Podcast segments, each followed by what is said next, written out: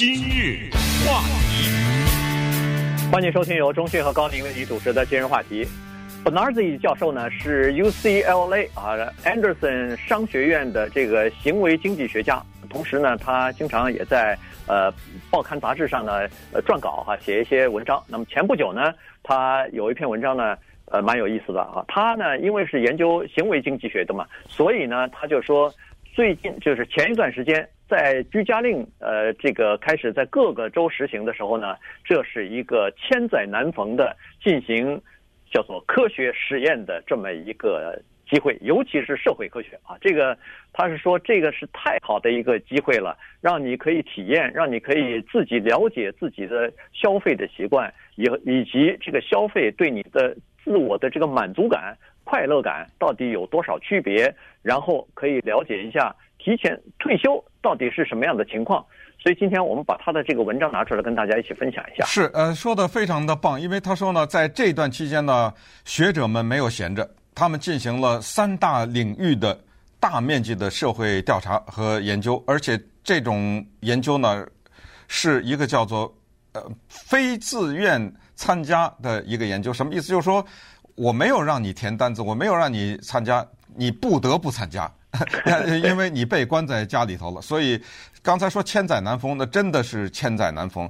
举例来说啊，说那个三大社会实验吧，第一就是对退休的调查。举例来说，我们试想一下，他这里面举到的，从哈佛大学啊到德国的大学都在做这个调查，他就问我们一个问题，他说有哪一个学府，有哪一个政府机构可以做这样的大型社会试验？是什么呢？叫一大批人。二十多岁、三十多岁、四十多岁的人，先退休一段时间试一试，体验一下，看看你喜欢不喜欢，或者有什么问题，给你三个月让你退休，然后三个月以后你再回来，有可能吗？对不对？没有可能啊，三个月、三天都没可能啊，对不对？叫这么三个小时都没可能，三分钟都没有可能，你没有可能。你没有办法指挥千军万马，下一个命令全这样，你调动不了人，老百姓不听你的，是一场疾病，让这个社会调查得以实现。什么呢？就是凡是没有到退休年龄的人，都对退休年退休以后的生活啊，有些不管是比较具体的，还是比较模模糊糊的，都有一些想法。可是到底是怎么样，我们也不知道，必须得 真正的。早晨起来不用上班了，不是一天，不是一个礼拜，真正的发生的时候，有的人大家都听过这个词汇，叫做退休后悔，退休后悔症，呃，就是退休了以后，哎呦，他觉得不行不行，这糟糕了，可是不行，我又回不去，啊，这种失落呀、啊、什么之类的，根本不用说别人，我爸就是这这个问题很严重，我我我爸这问题严重多了，严严重极了，那那脾气特别不好，刚退休那一段时间，呃，根本不知道干什么，所以。呃，就有这个，还有一些人呢，哎，就觉得，哎呀，真的是我，我应该早点退休。所以这种叫做有结婚有叫试婚嘛，对不对？听过这个吗？哎，这退休没，咱没办法试啊，就至少多数的人没办法试。哎，这一次可以了。对，这个叫买车你也要试试开一下。是啊，对啊，对吧？那现在退休你可以提前尝试一下，尤其是像我跟钟迅这种年龄比较大的人。啊，是不是可以只说你自己啊？咱们俩还差着二十四岁呢，对不对？接近退休年龄的时候，哎，你有这样的一个体验，其实是相当不错的哈。因为刚才这个钟迅说了，他爸退休，其实很多人都是这样子。我们大部分的人呢，说实话，都是叫做愿意什么呢？愿意马上。拿到这个你以为是很好的东西，你不愿意等，对吧？这个不管是一件新的衣服也好，是一个什么呃一本新书也好，是什么，你马上希望就拿到，我马上先睹为快嘛，人都是这样。哦，能退休了，我在能可以退休的第一天我就退休，我觉得退休是好事啊。但是后来才发现，过了 别说时间长，几个月之后，突然发现至少有四分之一的人。后悔了，嗯，他们觉得，哎呦，这个退休的生活不是我想要的呀。其实他们，其实我们每个人都会觉得，其实你退休以后突然待在家里头啊，你把那个工作给你带来的那种，不管是责任感也好，还是这个，呃，给你带来的这种，呃，满足感啊，你在家里头是没有的。最关键的是人和人之间的交际没有了。对，人跟人之间同事嘛，对不对？对对。然后朋友、同事之间的这个交际，你退休以后突然就失去了哈。所以，呃，这个真的是，这个真的是没有办法。待在家里头，前段时间我看那个调查都是。这一段时间防疫在家的时间，家庭暴力还增加了，嗯，打孩子的情况还多了呢，离婚率增加了，嗯啊，对，这就是为什么就是待在家里头，时间久了，大家之间的这个距离感没有了，再加上心情不好，压力又比较大，那你肯定就会出现这样的问题。有很多人我们都知道，退休了以后待在家头几个月是特别难过的，就是夫妻俩人都很难过，因为本来没习惯。俩人成天待在家里头，大眼对小眼的。现在待在家里时间久了以后，不习惯了。嗯，你这对你这个一语一针见血说到，其实，嗯、我们从在接受的整个的教育都是说什么恩爱夫妻啊，什么，说的是这些东西，呃，能够常年相伴呐、之类的。呃，实际上呢，它的相反面反而是正更真实的，不管是两个。嗯，好朋友也好，我们说的不是同性恋关系啊，就是同性的，哪怕是好朋友也好，还是异性的男女朋友也好，夫妻也好，你只要给他制造一个情况，让他从早到晚待在一起，呃，咱不敢说百分之百，但是有极大的比例是不行的。也就是突然之间，你觉得那个人是多余的。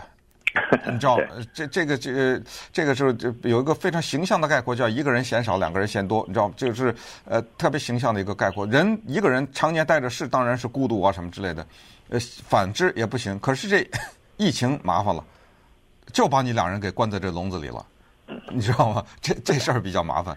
对，所以呢，这个试行一下退休呢，呃，绝对是以前是做不到，现在开始可以做到的时候呢，呃，这个社会。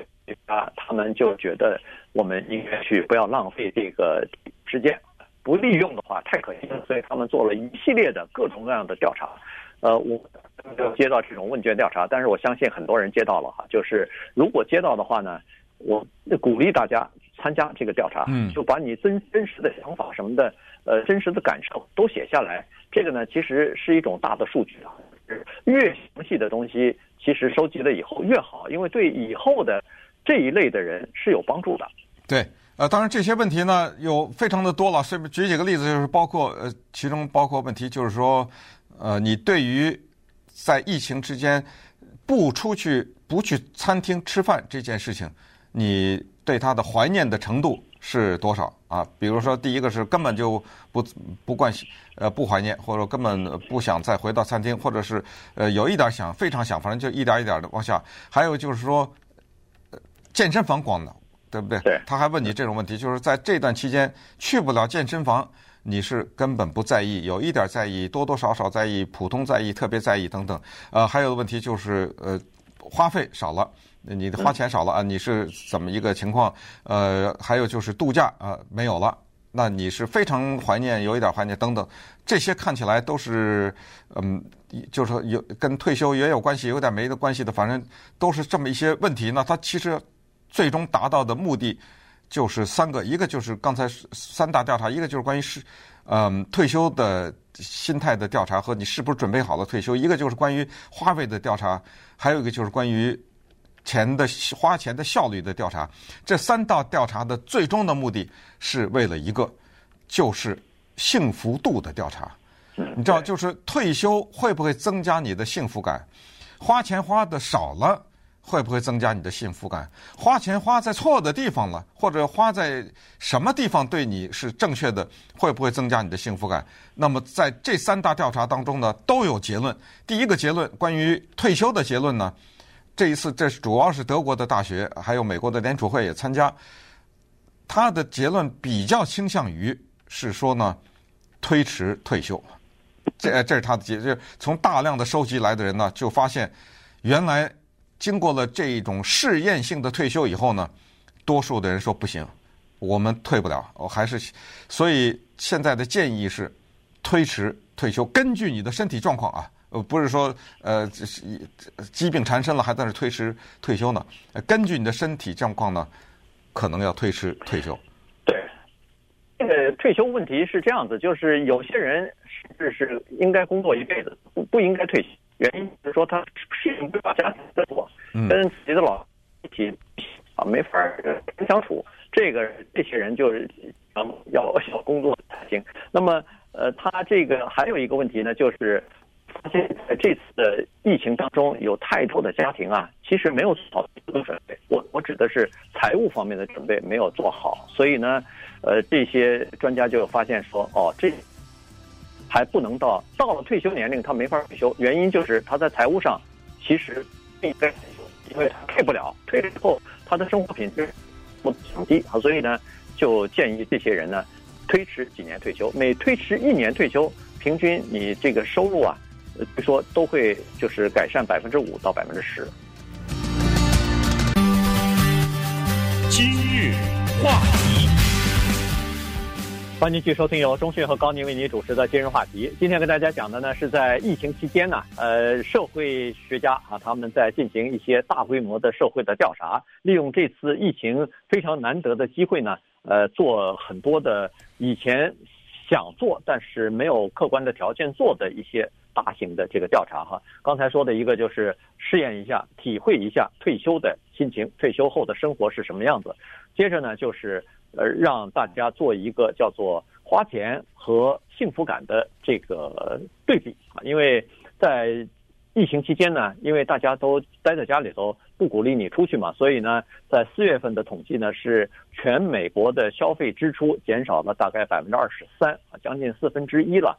那么这就提供一个非常难得的机会，就是很深入的可以了解一下一个人，他如果这个消费的花费啊减少这么多的话，对他的这个幸福感，对他的这个快乐感到底有什么样的影响？我们都知道，呃，贫贱夫妻百事哀啊，如果没钱，嗯，贫苦贫苦的话，尽管我们在很多的小说，尤其是爱情小说当中认为说。这都是很幸福的事情，很快乐的事情，但是没人愿意过穷日子，过苦日子哈。所以呢，呃，以前的这个呃，就是呃，那叫什么诺贝尔的经济学奖的得主还专门有个公式，就是七万五千块钱是一个当时是一个临界点嘛。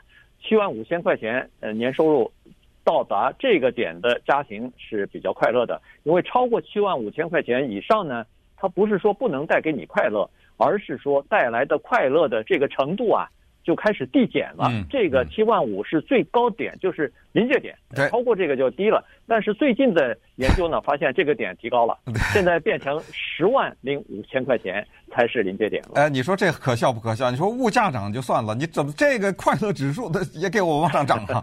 从七万多变十万了啊！这一下麻烦了啊！这很多人。没到的人，立刻他们的幸福感降低了。其实这当然不是绝对的了啊，这个不是绝对的，别千万不要以为说，哎呦，我我没到十万，我这个快乐不够，或或者是十万块钱买快乐，它不是这么个道理，它只是一个普通的一个公式，只是在告诉我们，就是过了某一个程度以后呢，其实呃再多一点钱已经意义不是太大了。这个就是哈佛大学在这一次疫情之间做调查的举的例子，他们举的一个。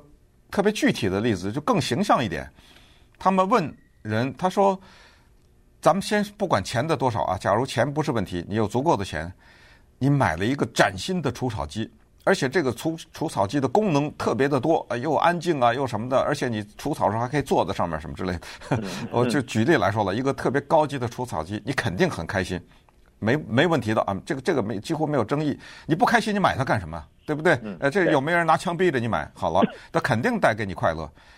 但是它同时还还是这个问题，你别买这个除草机。你有钱，你请一个人帮你除草，你花钱请园丁帮你除草。我现在就问大家，这两个哪哪个带给你更快乐？前提就是没有钱的问题。说我没钱请，我请不起人家除草，那那就就。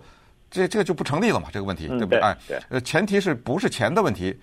反正他们的研究，我不管我们的听众或者观众的答案是什么，他们的研究是绝对的第二个快乐大于第一个。为什么？很简单，那个崭新的除草机，总有一天会变成旧的除草机。这一天是什么时候呢？是第二天，对不对？什么东西新的，它第二天不就变成旧的了吗？呃，然后第三天，那它这就递减递减，还你还别忘了，这除草机是很棒啊，但是你的汗流浃背的还得在那儿除草啊。第三点是，你失去的是时间呐，除草是要花时间的。现在你花钱请另外一个人帮你除草，我们随便说个例子，时间是一个小时的话，你就多了一个小时啊。对，那你这个小时你爱干什么干什么。当然，我们说的都是大致的啊，不是呃具体的，因为总总有个具体的个人说你说错了。这一个小时除草让我哎呀闻着草的香味啊，让我快乐呀，我得到了锻炼啊，晒了太阳啊，那这这都是个案了啊。我们就只是泛泛的说这个事情。